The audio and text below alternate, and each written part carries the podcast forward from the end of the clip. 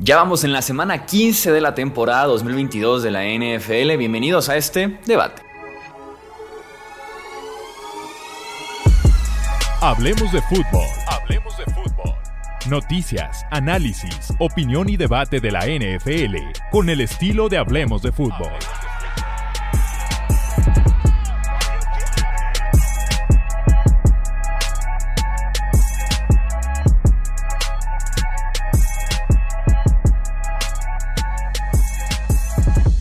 Tal amigos? ¿Cómo están? Bienvenidos una vez más aquí al podcast de Hablemos de Fútbol. Yo soy Jesús Sánchez. Un placer que estén nuevamente aquí con nosotros para poder debatir los principales temas, lo que salga de nuestro ronco pecho en este debate NFL que tenemos los miércoles por la noche en Twitch y que después se va subiendo a plataformas tanto de YouTube como también solamente de audio en podcast. Es un placer estar nuevamente con, eh, aquí con mis compañeros, el buen Pete Domínguez. Bienvenido, Pete, ¿cómo estás?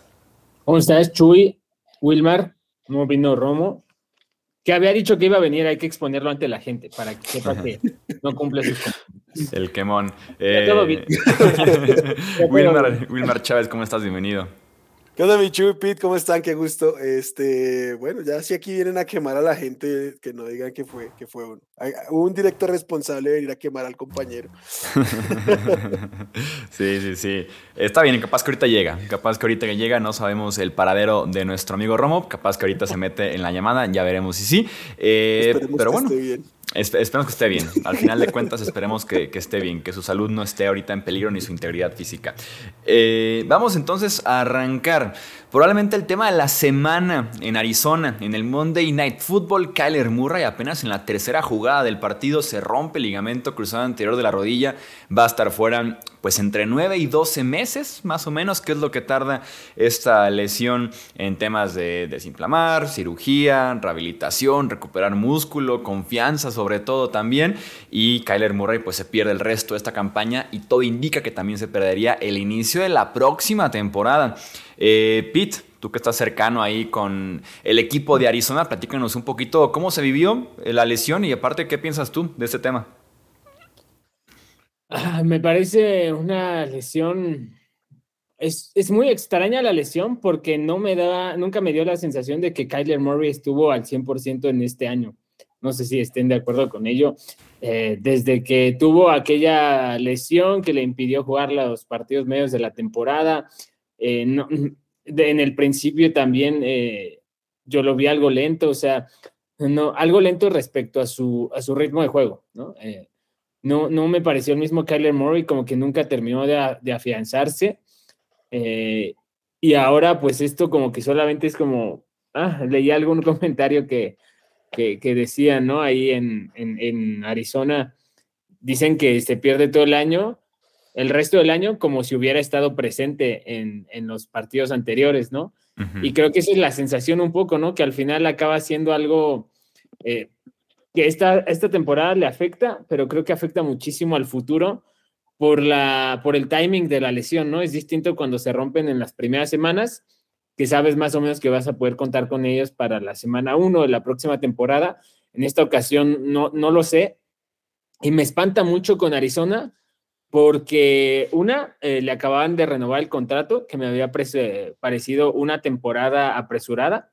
Eh, y dos, porque justamente una de las críticas a Kyler era el tema del físico, si iba a poder aguantar la exigencia de NFL. La temporada pasada no la jugó completa por distintas lesiones, esta ya no la había jugado completa y ahora, pues bueno, va a tener que recuperarse una lesión eh, cuando está entrando en su primero de cinco años de, de contrato, ¿no? De un contrato garantizado fuerte. No tienen buen tope salarial, viene la renovación de Marquise Brown. eh, en, el draft van a tener posición alta, pero no escogen bien últimamente. No me gusta nada, en pocas palabras, el panorama ni con Kyler ni con los Cardinals de Arizona. Sí, más o menos, si sacamos las cuentas, la próxima temporada empieza en unos nueve meses y medio. Eh, como decía, son de 9 a 12 meses, una lesión que varía mucho si tenemos unos regresos hasta milagrosos, ¿no? En 9 meses ya jugando otra vez. Tenemos regresos como por ejemplo como el el de Odell Beckham Jr. que lleva 10 meses y sigue sin quedar y dice que son 5 semanas más todavía. El de Chase Young que lleva más de los 12 meses, el tipo se lesionó el 14 de noviembre del año pasado y estamos ahorita a 14 de diciembre y no ha jugado todavía Chase Young. Entonces son casos eh, diferentes cada uno y yo lo decía en el podcast que hice de Pago Rankings que en una de esas podríamos estar hablando con la importancia que tiene Kyler Murray en Arizona, que por momentos sus piernas son el único, eh, el único que sale bien en esa ofensiva, y de Andre Hopkins cuando no está suspendido, como fue el inicio de temporada. Eh, podríamos estar hablando de que Kyler Murray, si se pierde por lo menos unas 8, 9, 10 semanas de la próxima campaña, que es un escenario muy real, que los Cardinals tendrían temporada perdida este año y temporada de una vez perdida el siguiente año, lo cual lo pone muy complicado por, como dices tú, lo que se viene, porque el head coach no levanta, porque el sistema no levanta una ausencia como la de Kyler Murray, eh, no levanta ni con Kyler Murray ahí, el tema de Steve Keim, el gerente general, que también va a estar ya separado del equipo un tiempo indefinido por temas de salud, entonces no pinta bien para Arizona el resto del 2022, pero yo incluso poder ir señalando ya la próxima temporada también como una problemática para los Cardinals yo estoy de acuerdo. Hay un tema aquí, es primero la variación en las, en las recuperaciones. Eh, este, lo de Chase Young es, complejo porque llevan como desde semana 9 diciendo ya va a regresar, ya va a regresar y ahí está y nada que regresa. Y con Odell, con Beckham Jr. es algo similar, como que no está en ningún equipo, pero que todo el tiempo está coqueteando con el regreso y no parece tan cercano. Eh, además hay otra cosa y es que al ser coreback, cuando eres de otra posición y te rompes el ACL, puede que vayas llegando gradualmente. Si entrenas, cuando, cuando estés en disposición de jugar, te pueden ir dando conteo de snaps y lo que sea, con el coreback eso no va a pasar. O sea, cuando esté disponible Kyler va a ser cuando pueda jugar el juego completo. Y creo que le afecta muchísimo, muchísimo la movilidad, que le quita gran parte de, de su, de su performance como coreback, como ejecutor de una ofensiva. es muy complejo. Creo que finalmente él termina cubierto por el tema del contrato, pero en retrospectiva para Arizona fue pues pésimo negocio haberle pagado un año antes de lo que en teoría deberían, porque primero porque no estaba jugando al costo de lo que pagaron y pues ahora lidiando con el tema de, su durabilidad en el, en el mediano plazo. Eh, es un caos eh, Cardinals, no sé yo si es vimos el último juego ya de Kyler Murray con Cliff Kingsbury juntos. Es ah. probable, ¿no? Sería más, sería más bien aquí el tema ya casi casi de... Existe una relación grande entre el dueño de Arizona con Steve Keim, gerente general, y con Cliff Kingsbury, head coach, y están los dos recién extendidos, ¿no? También este off-season están firmados hasta 2027. Eh, creo que aquí más bien es qué tan dispuesto está el dueño, porque sabemos que con contratos de gerentes generales y de head coaches, el despedirlos significa pagarles el resto del contrato, a menos de que alguien más los firme, que Cliff Kingsbury probablemente en la NCAA podría encontrar trabajo muy rápido. Eh, sería más bien aquí un poquito el, dueño que tan dispuesto está para soltar una cantidad importantísima de dinero para finiquitar a los dos, ¿no? Por lo menos a Cliff Kingsbury. Aunque ya aquí estarías también buscando nuevo head coach con la incertidumbre de que Kyler Murray probablemente no va a estar la próxima temporada o va a estar muy limitado. Que tanto quieran eh, tomar ese proyecto que no tiene ni pies ni cabeza por momentos. Yo creo que él no va a ser el sacrificado. En la rueda de prensa que daba hoy el coach Kingsbury, eh, con ojos llorosos, bueno, siempre los tiene rojos, pero decía que han tenido una temporada muy, muy desafortunada. Eh, si hacemos el recuento de, todo lo que ha sufrido Cardinals, realmente ha sido una temporada tremendamente atropellada, desde la suspensión de DeAndre Hopkins, luego el berrinche de Kyler, ¿no? Y todo lo que eso atraía. Luego recordarán la muerte de, de Jeff Gladney, el, el cornerback de, de, los Cardinals también.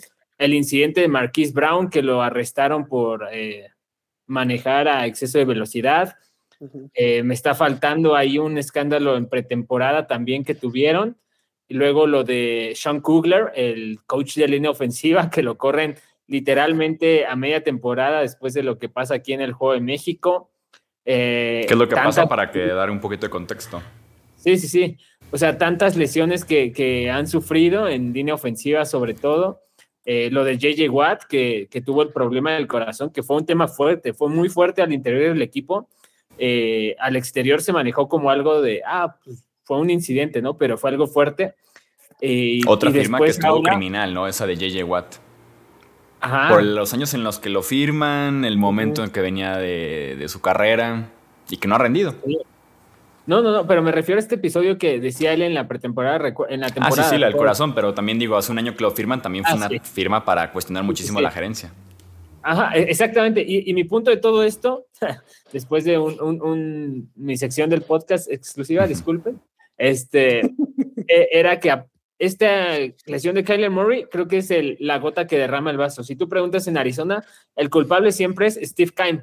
¿Por qué? Regularmente lo que acabas de decir, Chuy, se señalaba que compra los famosos hombres y no nombres, ¿no? En Arizona, eh, en el mercado local, mucha gente dice que compra jugadores para vender jerseys, ¿no? AJ Green, JJ Watt, lo, lo que veníamos diciendo, ¿no? O sea, sí, sí, sí, si empiezas a ver un poco ahí, ah, ¿no? Puede ser. Eh, ahora este tema de, de su, que se aparta por un tema de salud, personalmente, sin tener contexto, eh, en otras ocasiones, esto ha, sido el lenguaje que se utiliza cuando hay buena relación entre el dueño y el gerente y ya quieren, eh, quieren hacerlo a un lado. Se va a encargar de los asuntos de forma interina Adrian Wilson, el, el salón, el jugador legendario de los Cardinals. Eh, él fue al proceso de aceleramiento para General Managers el año pasado. Se hablan muy buenas cosas de él dentro del equipo, los jugadores lo quieren. Eh, en Cliff Kingsbury todavía hay algo de fe por la ofensiva que logró montar el año pasado, por la relación que tiene con Kyler y demás. Y, y él justamente, pues como que ha aludido, ¿no? A que no le dieron las piezas que quería, sino le trajeron los juguetes que quiso el general manager. Creo que no va a ser Kingsbury, creo que va a ser Steve Keim el sacrificado de una forma muy política. El tema, como dices, es cómo van a empezar septiembre. Sí, y que con, y que con Cliff Kingsbury incluso, eh, mira, justamente va llegando el buen Romo. Le damos la bienvenida al, al buen Alejandro Romo. Bienvenido, Romo. Estamos aquí platicando de Arizona. Eh, ¿Estás bien?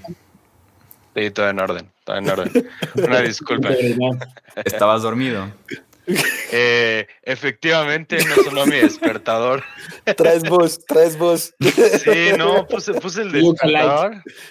Puse el despertador y no me jaló. Y digo, es, es bien tarde, no es nueve y media, pero hoy tuve un día de que bastante, bastante pesado. Entonces dije, ah, una jetita rápida antes y no me despertó el despertador. Yo fíjate que soy de los que no se puede dormir durante el día. Ahora sí como paréntesis. Yo nada más en la noche, durante el día. ni de broma, ni cansadísimo me puedo quedar dormido, no sé por qué. Ni con resaca, yo solo con resaca. No, yo, yo no apoyo por nada. Este, algo iba a decir de Arizona. ¿En qué estaba? Steve Keim y Kingsbury. Ah, sí, sí, de Cliff Kingsbury. Fue muy criticado porque, por ejemplo, eh, tiene como este cartel, ¿no? De ser el- la mente ofensiva brillante, lo que logró en colegial, lo que le hemos visto ya en la NFL, ¿no? Pero el hecho de que tenía ciertos problemas de que no puedo alinear a dos o tres wide al mismo tiempo porque son el mismo perfil, ¿no? O la rotación que tienen de running backs, el haber firmado también a James Conner, a pesar de que no es como el perfil completamente de esta ofensiva, ¿no? El no saber utilizar del todo a, a los, a los jugadores que tiene, creo yo que también Kingsbury tal vez se salve, sí, yo no optaría por esa ruta. A mí me encanta la idea de Sean Payton en Arizona, creo que puede ser como la opción perfecta de venderle que tienes ya un coreback franquicia que quieres que desarrolle y que Sean Payton creo que puede decir que sí a Cardinals por el simple hecho de decirle tienes las llaves de la casa completas. Si quieres tú ser gerente general y head coach adelante, me encantaría. Eh, pero miedo. luce mal. Qué, qué miedo eso, ¿no? Que en, en tres años no tengan picks, no tengan cap, no tengan nada como sucede con los Saints. Pero seguramente serán competitivos. Unas por otras. Pues sí, mejor ser competitivo a, a no tener nada de nada, ¿no? ¿Qué ¿Sabes vamos- Te digo, qué? ¿cuál es el punto? ¿Cuál, cuál es el tema que veo de problema? Que el señor Bidwill es de los dueños que más mete las manos en su equipo. Eh, no es ningún secreto, de hecho, se, se documentó ahora en Hard Knocks. Kingsbury y Vance Joseph, el coordinador defensivo, semanalmente tienen una sesión de video con el dueño, con Michael Bidwill, donde le explican en qué fallaron, o sea, por qué perdieron, en qué fallaron y cuáles son los avances respecto a la semana pasada. O sea, es un, un dueño que, o sea, se ve un tipo muy amable, pero, o sea, les quita casi cuatro horas de su semana de trabajo, que es muy corta, son prácticamente tres, cuatro días los que tienen para preparar el siguiente juego, y les quita tres horas o cuatro. Ah, yo entiendo que es el dueño, pero a media temporada se las quita semanalmente para que le expliquen a él específicamente qué está pasando. Eh, me acuerdo que Sean Payton decía, cuando le preguntaban a qué equipo le gustaría volver, que hay mucho, que no, no cree que haya muchas opciones porque hay muchos con culturas tóxicas y ambientes tóxicos laborales. No sé si Cardinals califique completamente dentro de eso, pero sí creo que, como dices, Sean Payton busca mucha libertad y en Arizona no estoy seguro que la pudiera encontrar. Si quisiera despedirlos, Bitwill sí tiene dinero, ¿no? Si es de los dueños bien posicionados de la NFL. Sí, sí, sí, sí. Aparte es de, las, de los pocos equipos que eh, todo, digamos, el historial de dueños de la franquicia pertenece a la misma familia. Es su abuelo, su papá, su mamá en algún momento, y pues ya están entrenando al, sobrino para que asuma. Y, realmente es una de las franquicias más, eh, más antiguas, ¿no? Es la NFL por, sí, por, por, muy, ¿cómo se llama? Por muy sorprendente que suene, digo, un equipo que ha logrado poco realmente, mínimo en la, en la era Super Bowl o en la era NFL, eh, sí, sí eh, son el equipo más antiguo, ¿no? Como dicen. A mí en lo particular se me hace difícil que Sean Payton termine ahí.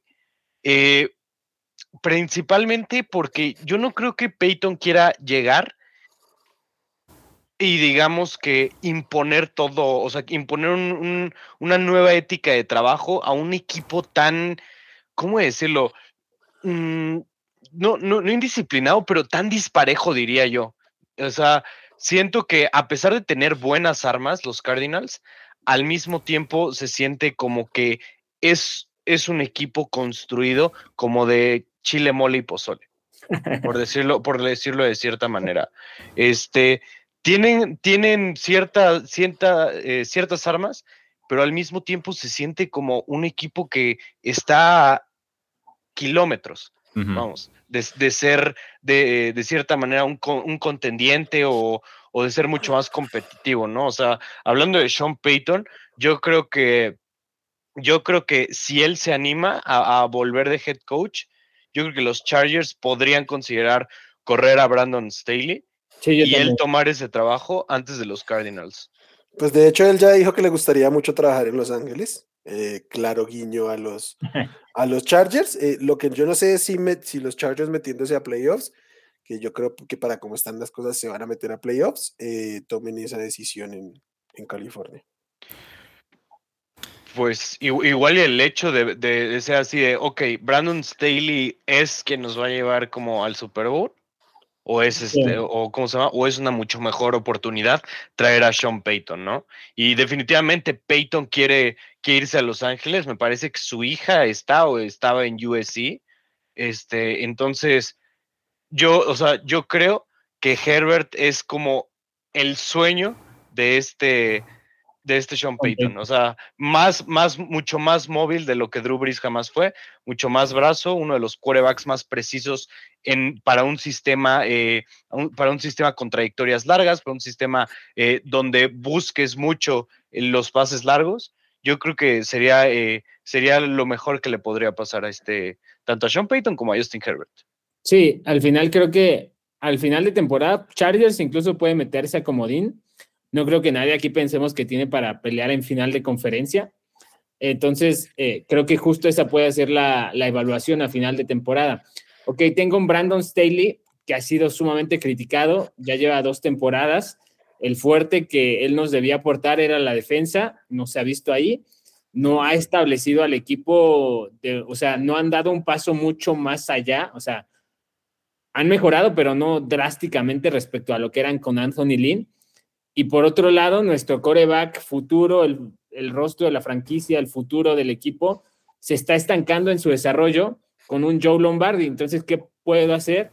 Pues sacrificar a ellos dos por traer a un Sean Payton, que además eh, no sufriría tanto con Justin Herbert porque Joe Lombardi viene de esa misma escuela de Sean Payton. El problema de Joe Lombardi es que no evolucionó, se quedó con los conceptos de Drew Brees del 2010 que hacían jugar a Marquis Colston y la NFL ha cambiado mucho desde entonces, pero al menos, digamos, la base para el, sistema Sean Payton ya la tiene, es con lo que trabaja domingo a domingo Justin Herbert, solamente sería añadir nuevas fases y, seguramente nuevas eh, adecuaciones que Sean Payton ha ido estudiando en los últimos años y que ya no se lo permitían explotar un coreback sin brazo como Drew Brees y luego otro tan inconsistente como James Winston. Sí, que sería muy necesario por el simple hecho de que Joe Lombardi está destrozando a, a Justin Herbert. O sea, lo que está haciendo con Herbert es groserísimo.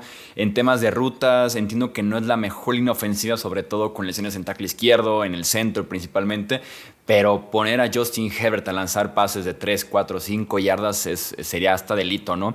Estaba viendo aquí en yardas por intento de pase. Justin Herbert es el séptimo más bajo de toda la NFL, ¿no? Al, al nivel de los Kenny Pickett, de Carson Wentz, de Mayfield, de Davis Mills. Ahí está Justin Herbert, ¿no? Cuando claramente no pertenece ahí. Sería magnífico poder ver a un Herbert otra vez agresivo, que otra vez sea vertical, que pueda explotar ese brazo que tiene y que como novato destrozó la NFL como quiso, eh, siendo muy vertical, explotando esa parte de su juego y que con los Chargers actualmente no existe. Además de que han perdido wide receivers por lesiones, pero que no existe este año con Justin Herbert ese, ese factor.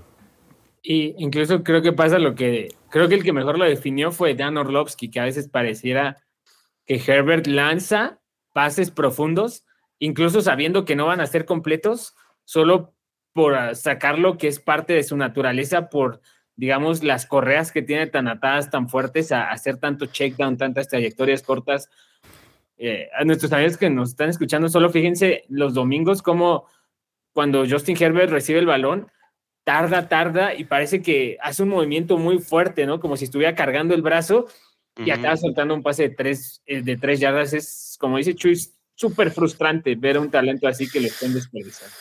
Como vieron en la semana esta que tuvimos 14, este debate entre Justin Herbert y Tua Tongoelua.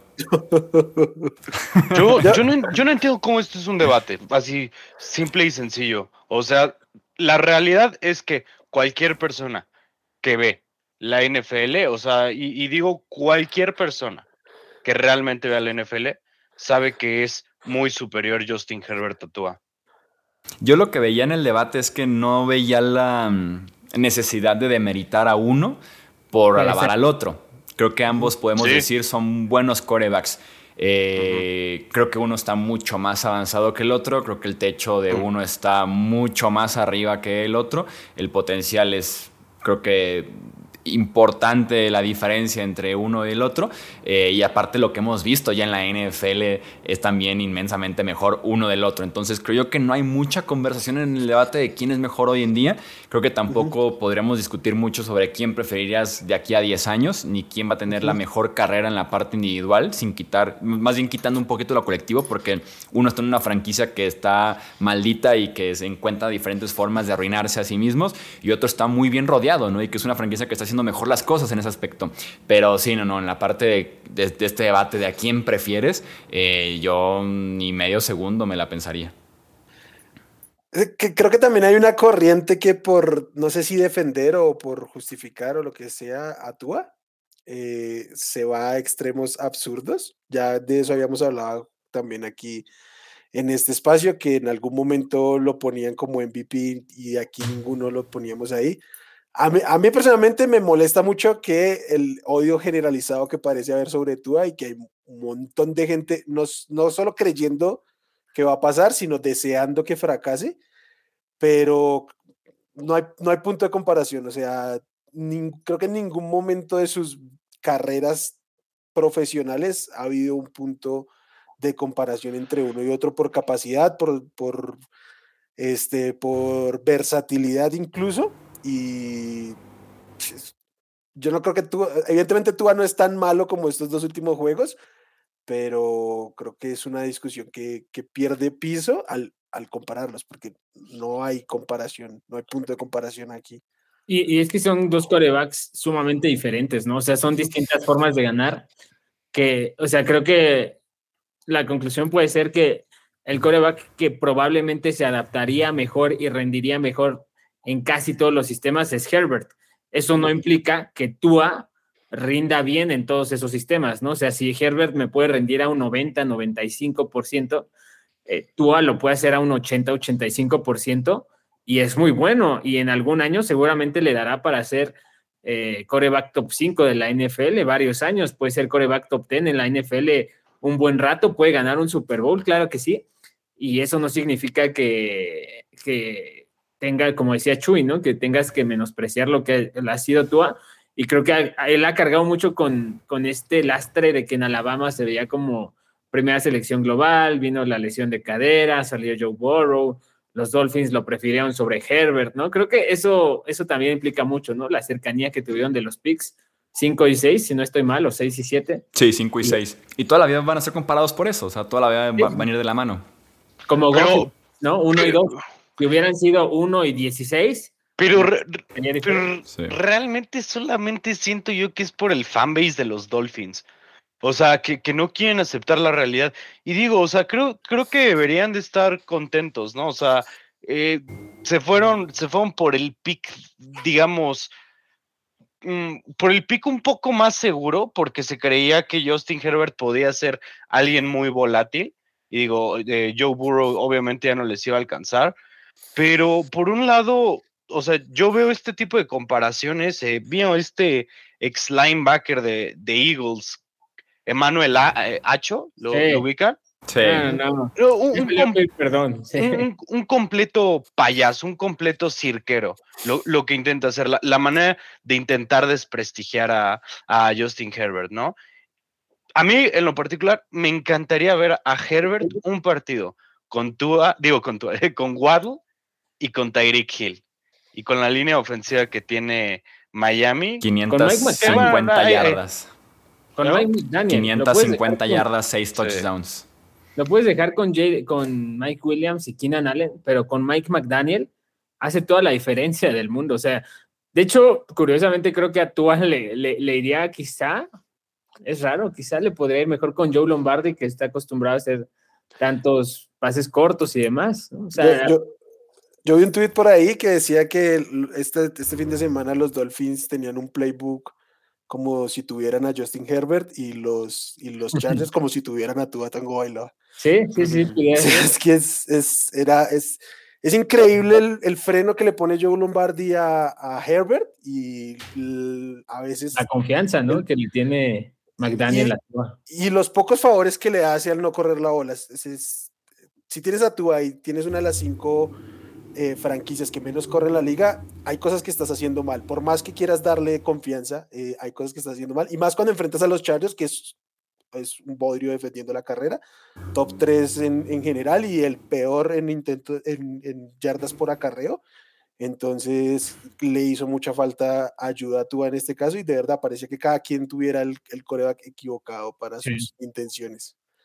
Y que a pesar de eso, Herbert sí te da la impresión de que se puede eh, superar o que puede adelantarse ese tipo de obstáculos, mientras que tú así requiere tal vez de un poco de ayuda todavía. Tal vez llegue un punto en el que ya no sea tan asistido en ese sentido, pero el desarrollo de Herbert y lo que ya le hemos visto en la NFL, creo yo que mata cualquier tipo de debate que pueda existir. Eso sí, insisto, sin demeritar a, a ¿no? Que está teniendo una buena temporada y que creo yo que sí puede ser como un poco más el análisis con Herbert y como que la popularidad o la necesidad de un coreback en Miami o de como decir, sí hicimos el pick correcto es lo que ha llevado tal vez a empujar un poco la narrativa con Tua al punto como de hasta hacerlo líder de la NFL en votos de Pro Bowl, ¿no? O sea, ese tipo de cositas que creo que empujan como que esa narrativa. Es, una, una, grosería, ¿eh? La, la verdad. O sea, Tua no quiero atacarlo realmente porque es bueno. Es bueno, es, limitado, pero es bueno. es, mejor que probablemente 15 quarterbacks en la NFL. Pero no está al, nivel de Justin Herbert simplemente. Y a pesar de que tuvo un inicio de temporada muy atractivo, o sea, hay que ver todos los factores que, hay en eso, ¿no? O sea, yo no, o sea, yo algo que, por ejemplo, que, que a mí me, que yo tomo mucho en cuenta es como el examen de ojo, ¿no? O sea, así de, ¿realmente lo que ves es bueno o no? O sea, porque las estadísticas te cuentan, te cuentan algo, ¿no? O sea, Pro Football Focus se saca otra, otra, otras cosas, pero tú realmente, o sea, ¿estás convencido de que tú es un quarterback top 7 de la NFL? Sí, en este momento, en este momento creo que puede pelearlo porque hay un, nivel muy bajo de quarterbacks. O sea, no, no porque él lo sea, sino porque hay muchos jugando a un nivel bajísimo. O sea, en un año normal no es mejor que Aaron Rodgers. Este año es mejor que Aaron Rodgers. Así de fácil. Sí, tal vez si hiciéramos el ejercicio que probablemente lo podríamos hacer al final de temporada, nada más jugando por este año, se pudiera colar sin duda alguna un top 10 y tal vez pelear por ese séptimo, octavo lugar, pero insisto, es porque también a Herbert no lo han ayudado, lo han perjudicado incluso dentro de su propio equipo. Sí, aparte es justo eso, o sea, Herbert, como decías, es uno de esos borradores eh, de errores, le compensa todo a, Joe Lombardi, ¿no? Y en cambio, McDaniel le tiene que estar compensando a Tua, o sea, son los dos factores que hacen toda la diferencia, ¿no? Uno le ayuda a su coach y el otro ayuda a su coach. Eso nada más te habla de ver quién es uno y quién es el otro. Hablando un poquito de esa misma relación, coach, coreback, quién lo ayuda, quién lo perjudica, quién borra ciertos errores, quién no puede en ese sentido. Eh, ¿Cómo ven lo que está pasando en Nueva Inglaterra entre Matt Patricia y Mac Jones específicamente con esa ofensiva de los Patriots? ¿Quién quiere empezar? Pues tú, puedes hablar tú que eres aquel residente. Pues mira, desde mi punto de vista, es es una grosería lo que le hicieron a Mac Jones. Porque a pesar de no ser, de no ser un fan de él, en la primer, eh, o sea, en su primera temporada el año pasado, se vio como un quarterback que tenía, digamos, bastante futuro, ¿no? O sea, se vieron cosas muy buenas, se vio que cuidaba bien el balón, este, y, y estamos hablando de que todo esto fue con con no tanto apoyo en la cuestión de los receptores, en la cuestión de la línea, del juego terrestre, etc. Entrando este año, se suponía que tenía que haber cierto tipo de salto, ¿no? Y para esto, pierde a Josh McDaniels, que como head coach tal vez sea muy malo, pero como coordinador ofensivo es de lo mejor que ha tenido la NFL, al menos desde mi punto de vista. Y le traen a, un, a una persona, bueno, a dos personas que vienen de ser head coaches en ofensivas completamente deficientes, como lo eran los Giants con Daniel Jones, que de verdad era la ofensiva más triste que podías ver, y como lo era, como lo era Detroit con Patricia, ¿no? Entonces, es, es una, una, falta de respeto, creo yo, lo que le están haciendo, lo que le están haciendo a Mac Jones. Y, y si fuera New England, yo ya estaría, yo ya tendría algo apalabrado con Bill O'Brien para, para traerlo el siguiente año, porque creo yo que sí lo puede ayudar a desarrollarse, no como un super quarterback, no como un quarterback elite, pero sí como un quarterback bastante bueno.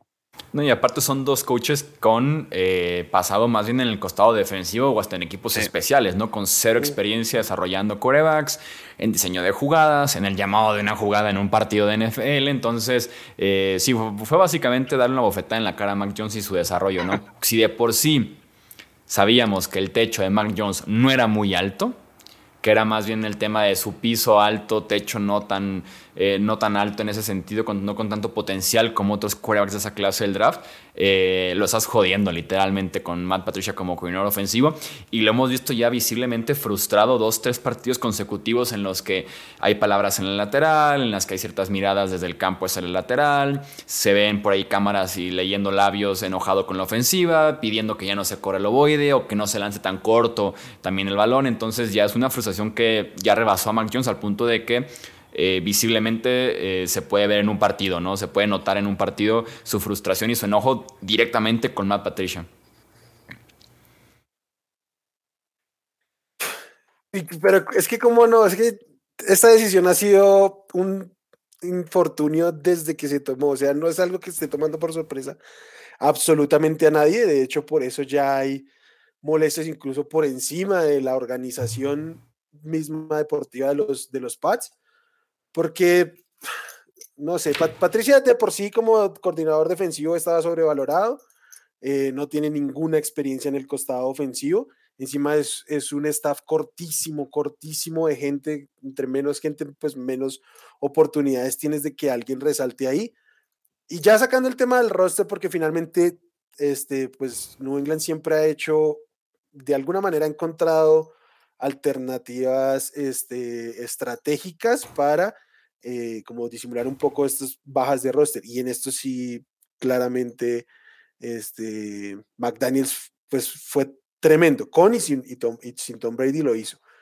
Pero eh, aquí, pues, obviamente, cuando el, el, plan no funciona, si es que existe un plan claro, eh, tu coreback no está de ninguna manera cerca a la élite y tus armas ofensivas y tu ofensiva en general en talento está súper escasa, pues es, es, un cúmulo de todo. Cre creo que es claro que hace falta una persona capaz con, con inteligencia suficiente para sobrellevar este tipo de situaciones.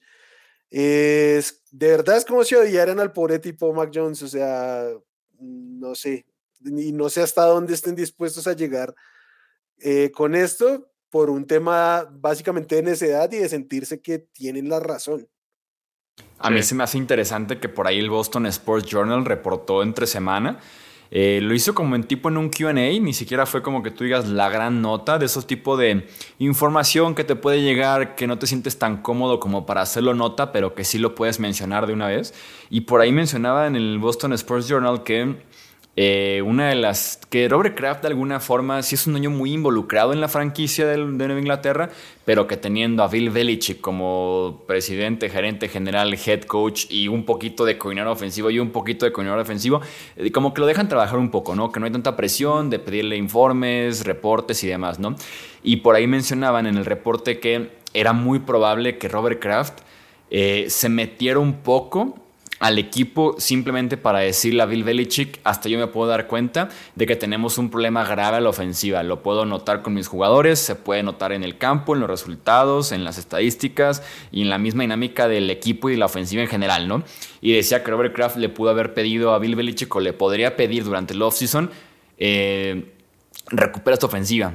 Haz algo, quita a Matt Patricia literalmente porque es un coach que no pudo hacer su trabajo y que Belichick seguramente es capaz de dejarlo un año más porque no tiene mucha confianza en otros coaches, por lo mismo como mencionas Wilmar es de un staff muy corto y demás, y que, se, y que Belichick esté en una postura de mm, yo me la juego si es que no me dicen nada y que por eso Kraft quisiera poder entrar y decirle a Belichick aquí sí te puedo pedir que hagas algo al respecto porque claramente no está bien lo que está pasando entre Matt Patricia y Mac Jones y en general viendo la ofensiva, ¿no? Y que sería lo correcto, porque no puedes permitir un año más de ese estilo de, ofensiva en la que abusos de pases cortos, en los que son pases pantalla, en los que eh, tu personal está como por ningún lado también en estilos, a quién utilizas, a quién no, está muy mal construido en ese aspecto también. Entonces, como que también da la impresión de que Belichick pudo haber sido rebasado ya en ese sentido, la ofensiva, por lo menos. Sí, totalmente. Y, realmente ahorita yo siento que, que tienen las las llaves, tienen las armas, pues, de, de, poder tener una ofensiva muchísimo más competitiva, ¿no? Pero ya realmente verlos jugar se vuelve frustrante, porque es una ofensiva extremadamente predecible, una ofensiva que de ninguna manera quiere ponerse a mover el balón, eh, vamos, más allá de 15 yardas. Me, me, gustaría ver esa estadística, ¿no? ¿Cuántos pases han, han sido de más de 15 yardas aéreos para New England? Y, el motivo por el cual es porque, como lo dijo Vance Joseph, ¿no? Que muchos creo que lo tomaron hasta como insulto, pero pues para mí fue una, una, o sea, fue algo así como, pues es una realidad, ¿no? Que dijo Vance Joseph así, se ve que la ofensiva la mueve un coordinador defensivo. Y a lo que se refería él es a que la jugaban muy a lo seguro, ¿no? Así no vamos a arriesgarnos mucho, vamos a conseguir las yardas seguras, no, no nos vamos a arriesgar en cuarta oportunidad, o sea, cosas de ese estilo. Entonces, desde mi punto de vista, urge deshacerse de Patricia y de Judge. Bueno, New England necesita hacer eso, eh, o mínimo relocalizarlos, pero ponerlos lejos del desarrollo de Mac Jones. y deben de traer a Bill O'Brien. Creo yo que esa es la opción obvia. Eh, no sé si recuerden, en el 2011, la ofensiva que, que armó con Hernández y Gronkowski. Ahorita eh, New England tiene un par de Tyrants que ni, no están ni cerca en el talento de esos dos pero que sí pudieran armar algo interesante con ese par de Tyrants que simplemente están desperdiciando por, por una cantidad de dinero inmensa. Y que ahorita Brian es que el coordinador ofensivo de Alabama, ¿no? Sí, correcto. Y yo creo que sería su salto para volver a ser head coach a la NFL.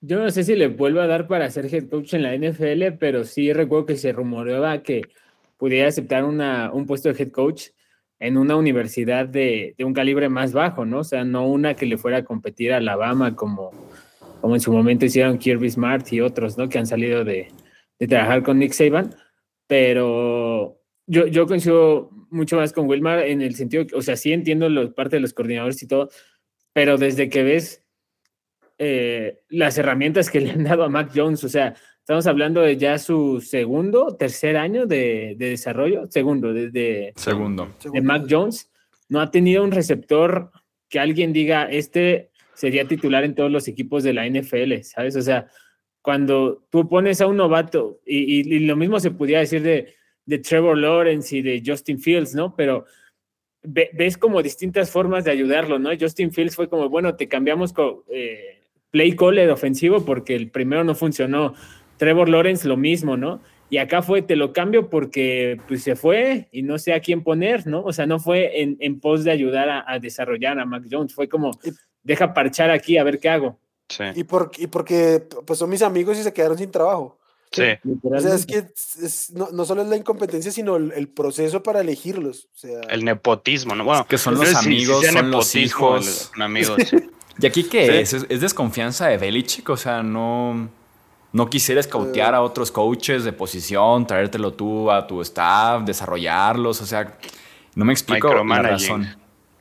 Yo creo que es micromanaging y que ya los conoce, ya sabe que puede que puede llevarlos bien a esos coaches y pues por eso se aventó a alguien que estaba en equipos especiales y a alguien que está en la defensiva a intentar manejar una ofensiva que lo que realmente requería era una, una buena mente ofensiva, ¿no? Que digo, pocas hay en la NFL, pero pues mínimo puedes hacer el intento en traer a alguien nuevo, no, no intentar con, con un par de, o sea, con un par de coaches que no tienen ningún tipo de experiencia.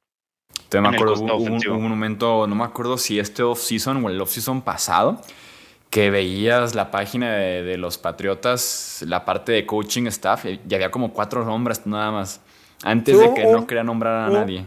Hubo un momento en la temporada en que era súper vacío el tema, ni siquiera aparecían coordinadores, sino como asistentes, analistas, un par y ya. Sí, sí, sí. Venga, yo me, me, surge una duda porque, bueno, cuando Josh McDaniels rechazó a los Colts a semanas de que se, pues cuando ya se habían acabado todas las opciones de head coach, uh -huh. eh, pues creo que la generalidad pensó que era por un tema de quedarse en New England y sucede, pues hacer la sucesión en algún momento, ¿no? Sí. Este, ¿Será por eso que nunca hicieron un esfuerzo por formar a alguien que estuviera detrás y que los haya tomado un poco por sorpresa la salida de McDaniels? Sería raro, ¿no? Porque mm. se, se, habló mucho de McDaniels como coordinador, como head coach de otros coach. equipos. Incluso ves cuando los Colts, ¿no? En 2017. Cuando... A, eso me, a, eso me, refiero, a eso me refiero. Ah. O sea, él ya había firmado, bueno, tenía acuerdo de palabra y se devolvió. Y cuando se devolvió, todos pensamos, pues se devuelve porque sabe que cuando Billy Chick no esté, va a ser él. Sí. Este, y que los haya tomado por sorpresa la salida, pensando que iba a estar ahí hasta cuando hasta cuando quisieran. Cuando ellos quisieran. yo, yo, creo que va a ser de esas cosas que nos vamos a enterar en 10, 15 años. Ajá. A mí me da la sensación que tiene que ver más con Steve Belichick, que ya van un par de, de noticias, bueno, notas que leo, que, que Bill Belichick en un punto piensa hacerle el handover a Steve Belichick la verdad la defensa se ha portado bastante bien, ¿no? No creo que haya alguien que pueda decir ahorita qué tanto es la mano de Steve y qué tanto es la mano de Bill, pero creo que Steve sí se O de Mayo. Como cuando, sí, como cuando Chuy hizo la serie, cuando Chuy hizo la serie de Mine. Ah, igual, idénticos. Steve Belichick es el sucesor. No, sí podría ser, ¿eh? Sí podría ser que tanto ruido le hizo, porque coincide también con que McDaniels rechazaba entrevistas o se entrevistaba, uh -huh. pero estaba él segurísimo que iba a continuar. Y de la nada, Steve Belichick tiene una buena temporada como coordinador defensivo, que creemos uh -huh. que es el coordinador defensivo, y es justo cuando McDaniels se va. Uh -huh. Pero sí los deja muy mal parados. Sí, sí, sí, sí. O sí sea, pero él también tiene que ver por, su, por él, ¿no? O sea, Ah, no, sí, no, claro. no solo por no solo por New England, este, los deja mal parados, pero porque New England quiso. Dime, dime que no pudieron hacer un esfuerzo por, por traerse a alguien mejor. Vamos a, a Pep Hamilton de, de los Texans, ¿sabes? Eh, que tiene que tiene buenas referencias respecto al desarrollo de quarterbacks. ¿Por qué no te traes a alguien así? Que tomaría este, que tomaría este trabajo mucho, o sea, dejaría a Houston fácil por eso, ¿no? Sí, o, no, o a, que- Bill O'Brien. Que regresamos al punto de por qué Belichick no contrata más coaches. Sí. Sí, y, y- y creo que también tienen, o sea, más allá de contratar más coaches, también es que los desarrollen, ¿no? O sea, por ejemplo, y que los promuevan. Eh, Wes Welker estuvo en San Francisco antes de irse a, a- a Miami con Mike McDaniel. O sea, él es alguien a quien seguramente pudieron haber convencido para ir a ser receptor de wide receivers en, en New England, ¿sabes? O sea, Mike Vrabel, Eh, que nunca fue coach en Nueva Inglaterra. o sea, es, es gente que no solamente que, que los contrate, sino la gente que ya está ahí, porque obviamente entre los Belichick, Patricia y George no hacen todo, ¿no? O sea, se necesitan muchos este, asistentes, eh, pues que también los promuevas, ¿no? Porque si no pasa eso, la fuga de talento, pero sí quedan, y me parece muy, hasta cierto punto torpe, que si Bill Belichick eh, preveía que a Steve le podía dar un rol más importante, que no haya previsto, oye, ¿sabes qué? Yo creo que con esto McDaniel se me puede ir, me voy a prevenir. O sea, eso es algo que a mí me supera. Ya para cerrar el tema de Nueva Inglaterra y en general el podcast, les pregunta lo siguiente. Si la temporada terminara hoy, ¿con qué conceptos se quedan de Mac Jones en New England? ¿Es el futuro? ¿Nueva Inglaterra una- con una oportunidad con que- va por otro coreback? Co- Como en ese sentido, ¿cómo los deja Mac Jones? A mí me deja con que si no le ayudan, él no me puede ganar un Super Bowl. Y necesita ayuda y no se le han dado. Así de simple. Pero sí es tu coreback todavía. O sea, siento que sería mi Kirk Cousins, mi Jared Goff. Puedo llegar a un Super Bowl con él, con la ayuda ideal y no la tengo. Sí, a, a mí me parece que a menos de que haya una posición muy, digo, un jugador muy claro superior a él disponible, New England no, no está, digamos, en la necesidad de apostar por un quarterback, eh, vamos, en, los 20 en, en- en el draft, ¿no? Eh, yo creo que, de- o sea, este año todos sabemos, todos los que estamos en el mundo del NFL, sabemos que es un poco eh, injusto juzgarlo por lo que ha pasado en, en este año. Entonces, desde mi punto de vista, ahorita, ahorita tiene como un 6.57 de calificación y, y es la situación. O sea, te quedas un año más con él, buscas, buscas un coordinador ofensivo real, alguien que lo pueda desarrollar y el siguiente año ya es como el decisivo en cuanto a su futuro. ¿Tú, Wilmar?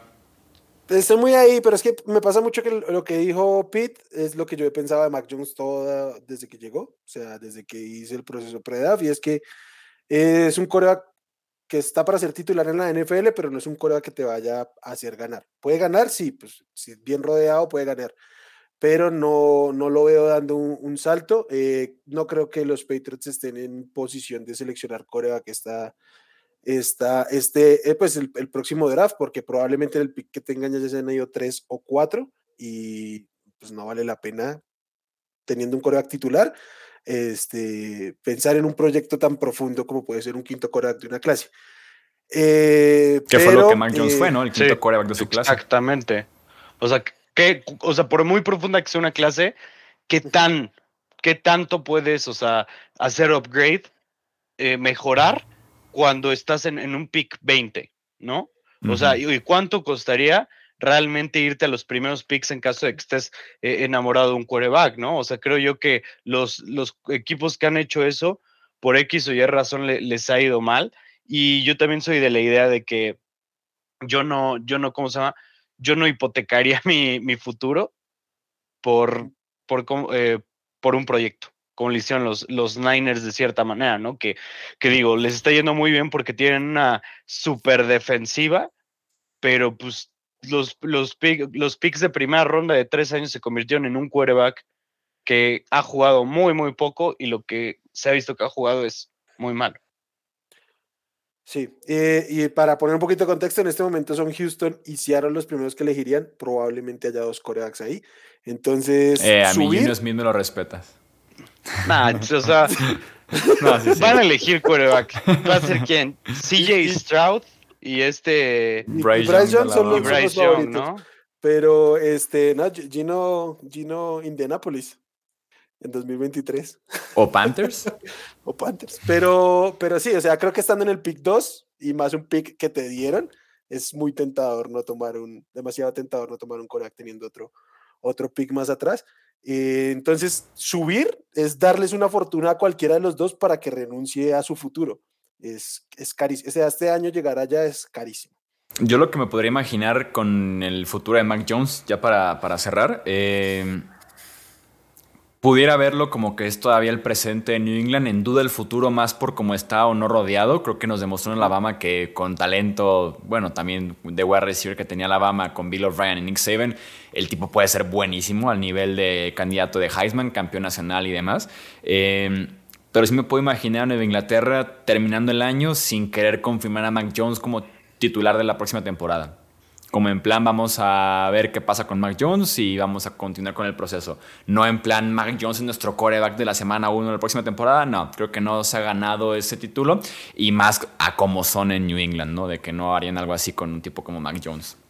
Pero, por ejemplo, lo hicieron en su momento con Cam Newton, digamos que lo hicieron toda la temporada, estaba jugando terrible, o cuando estaba Brian Hoyer y simplemente no se querían ir a las otras opciones. A mí se me hace que sí son capaces como de, como de hacer ese, ese tipo de compromiso para que no haya controversia alrededor y que puedan jalar el gatillo de la nada. Pero a mí en lo particular se me haría raro si no lo confirmaran de cierta manera. Y yo esperaría más un énfasis en resolver tu staff de cocheo que resolver a tu coreback, ¿no? Creo que el problema, creo que coincidimos aquí todos, que es más cocheo que coreback. Y creo que después de cocheo hay otros problemas mm, peores en la ofensiva de New England que Mac Jones. O sea, es más, es más, conflictivo el tema. ya cuando son dos problemas que se mencionan juntos, está difícil. Sí, o sea, creo que hay dos o tres problemas por encima de Mac Jones, entonces es, es un poco injusto. Eh, también quizás si le da un poquito de gabela decir no, no lo vamos a liquidar por eso ahorita, que yo creo que no va a ser mucha la diferencia cuando estén eh, plenamente armados, pero pues sí hay cosas peores ahí, o sea, para 2023 yo creo que es, su mejor opción y, deberían hacer un esfuerzo por rodearlo mejor eh, y pues entrenarlo mejor, básicamente. Sí, apoyar un poco más a Mark Jones y su talento, que sí, hace un año era talento de primera ronda y también era por ahí candidato a ser novato ofensivo del año, a pesar de que había un candidatazo por ahí también presente como lo era eh, Jamar Chase. Chase. Eh, muy bien, pues hasta aquí vamos a dejar entonces este episodio del podcast de Hablemos de Fútbol. Recuerden eh, comentar si están en YouTube, recuerden dejarnos también un like, suscribirse, seguirnos en Twitter, Facebook, Instagram, nos encuentran como Hablemos de Fútbol y también siempre etiquetamos a los colaboradores de este podcast para que también vayan a seguirlos y vean sus opiniones todos los días en el universo de la NFL. A nombre de Wilmer Chávez, de Alejandro Romo, de Pete Domínguez, yo soy Jesús Sánchez, esto es Hablemos de Fútbol, hasta la próxima. Gracias por escuchar el podcast de Hablemos de Fútbol. Para más, no olvides seguirnos en redes sociales y visitar hablemosdefutbol.com.